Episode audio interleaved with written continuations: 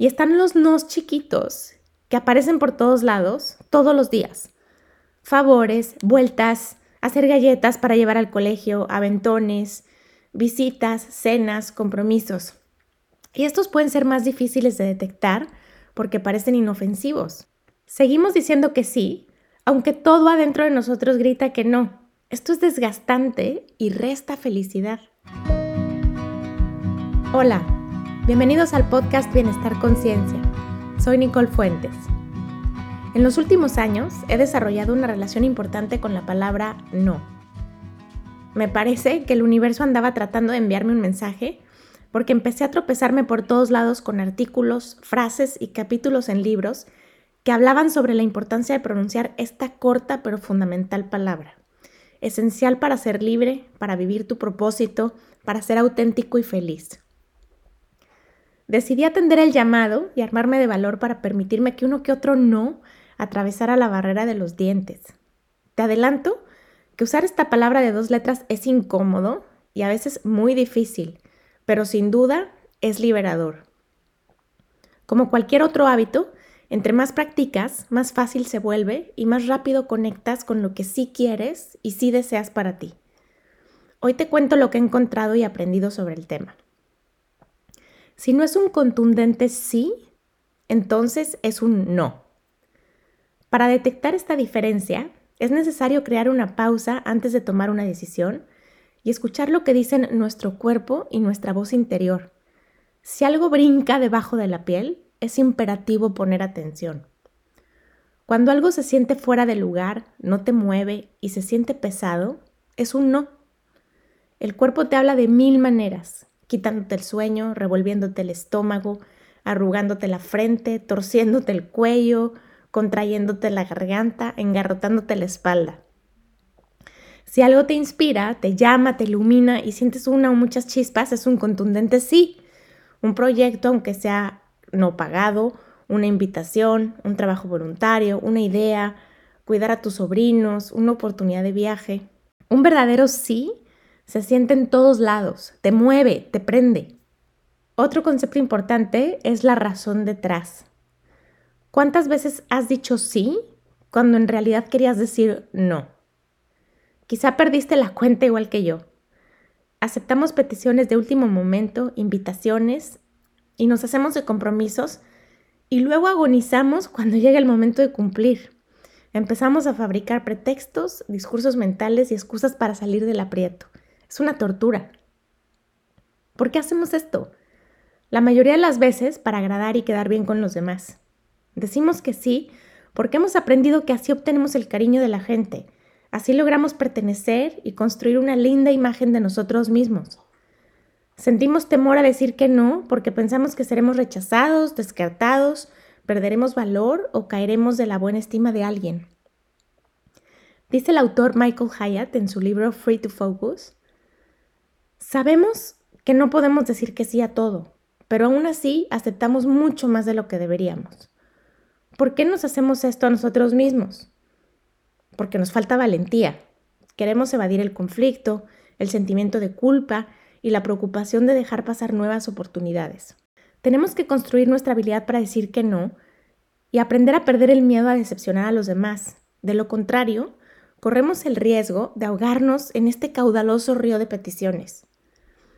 Cuando estés frente a una invitación, una oportunidad o te pidan un favor, hazte una pregunta. ¿Por qué voy a decir que sí? Si la respuesta es solo para que me quieran o para quedar bien, esta es una excelente razón para decir que no. Hay dos tipos de nos. Están los nos grandes, que tienen que ver con poner límites o ponerle un alto a situaciones complejas.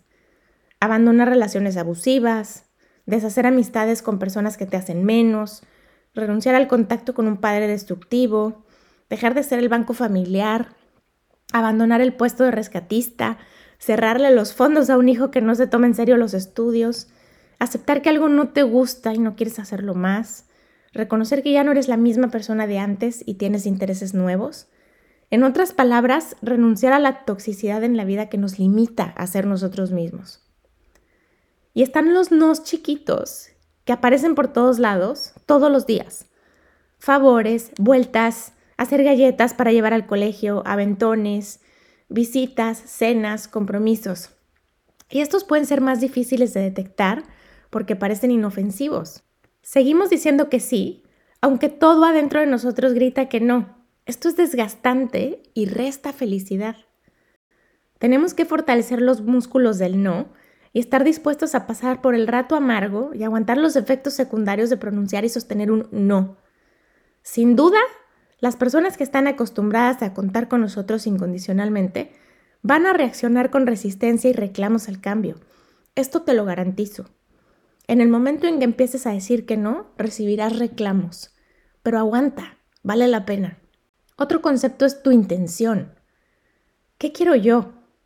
Cuando decimos a todo y a todos que sí, corrimos el riesgo de repartirnos y quedar tan delgados que ya no queda margen para nosotros ni para lo que verdaderamente quisiéramos hacer. Primero tenemos que pertenecernos a nosotros mismos y dejar lugar disponible para ese poderoso sí cuando aparezca. Otra idea es el costo de oportunidad. Cuando hablamos de tiempo, hablamos de un juego suma cero. En un juego suma cero, siempre hay un ganador y un perdedor. Tenemos que comprender que cada vez que decimos que sí a algo, estamos diciendo no a otra cosa. Michael Hyatt, el autor que te mencioné anteriormente, comparte una pregunta que me parece muy útil para tomar decisiones. ¿A qué estoy renunciando o a qué tendré que renunciar para aceptar esta oportunidad, invitación o compromiso? O decir que no a esto me permitirá decir que sí algo mejor? Una manera de interpretar esto para mí es, ¿esta oportunidad me acerca o me aleja de mi propósito? ¿Me acerca o me aleja de mi, de mi definición de felicidad? ¿Me acerca o me aleja de lo que para mí es importante? Esta idea que sigue me encanta. Dice, no es una frase completa. Dice Anne Lamott que no tenemos que dar más explicaciones. No gracias, esta vez no, debería ser más que suficiente. Dado todo lo anterior, ¿qué estrategias podemos utilizar para decir que no y para eliminar todo aquello que no cae dentro de nuestra zona de alineación, autenticidad y propósito? Una idea es crear una lista de lo que no quieres hacer, de lo que no vas a hacer, una lista de no hacer. Uno de nuestros más grandes obstáculos es nuestra propia mentalidad. Nos enfocamos en lo que podemos perder en lugar de en lo que podemos ganar. Operamos desde una mentalidad de escasez que nos aferra a cosas, personas, obligaciones, hábitos que deberíamos abandonar simplemente por miedo a que no se presente una nueva oportunidad. Quizá ya no soportas a tu grupo de los martes, ese que se formó cuando estabas en la primaria y que está lleno de gente con quien ya no tienes nada en común pero igual sigues yendo a las reuniones. Así que pregúntate, ¿qué ya no quieres hacer? ¿Qué ya no te gusta? ¿Qué ya es obsoleto? ¿De qué estás harta y fastidiada? Ponlo en una lista y empieza a decir que no. Otra idea es deja que tu calendario o tu agenda diga no por ti. Separa bloques de tiempo en tu agenda o calendario. Estos bloques de tiempo son sagrados en el sentido de que son exclusivamente para dedicarte a todo lo que alimenta tu alma, fomenta tu crecimiento personal, reduce tu nivel de estrés, mejora tu salud.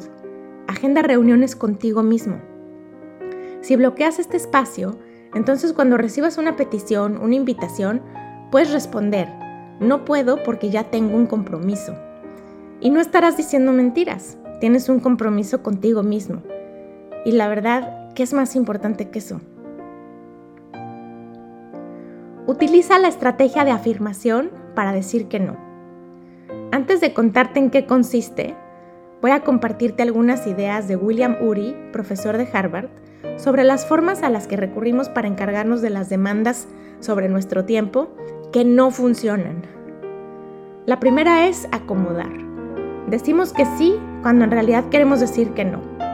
De esto ya hablamos. La segunda es atacar, o sea, cuando decimos que no de mala forma. ¿Cómo se te ocurre pedirme esto? O contestamos con malas caras y con irritabilidad. La tercera es evadir. En esta no decimos nada, no regresamos la llamada, hacemos como que no leímos el correo, ignoramos el pedido esperando que desaparezca solo. Y a veces las tres se apilan y generan un lío. Me encanta el ejemplo en el libro Free to Focus que ya te mencioné. Algún familiar o alguien en el trabajo te manda un mensaje haciendo un pedido. No quieres hacerlo, así que lo ignoras. O sea, evasión.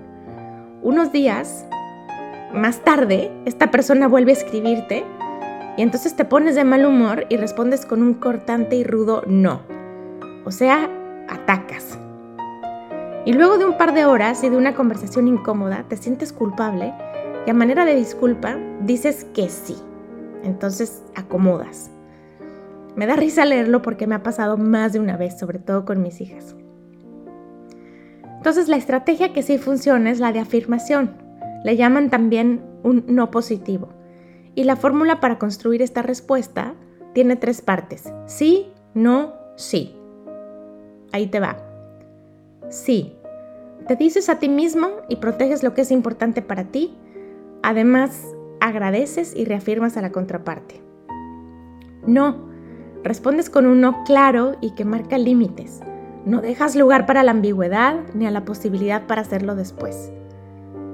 Sí, terminas tu respuesta reafirmando la relación y ofreciendo una solución al pedido de la otra persona.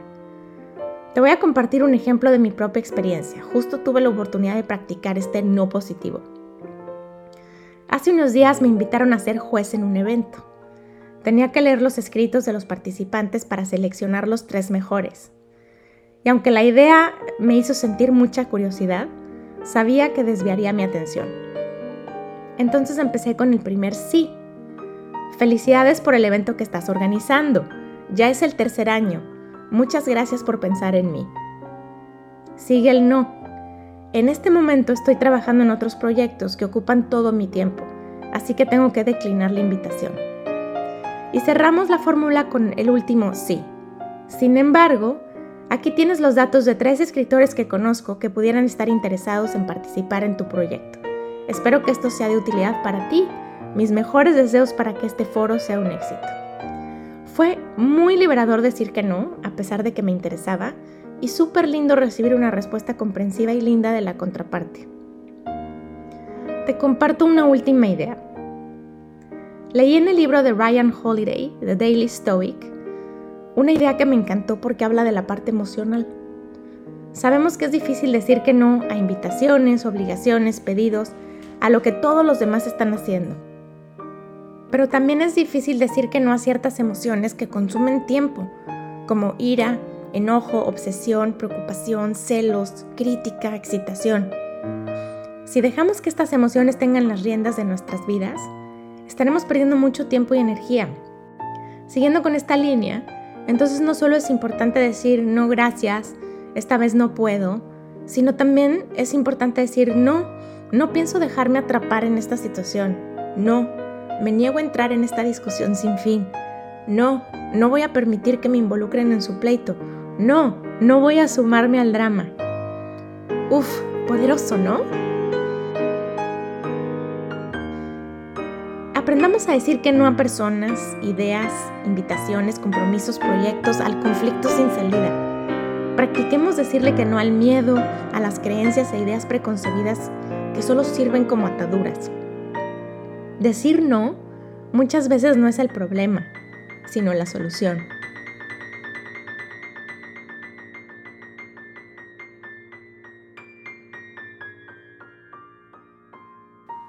Gracias por estar aquí. Te espero en el siguiente capítulo.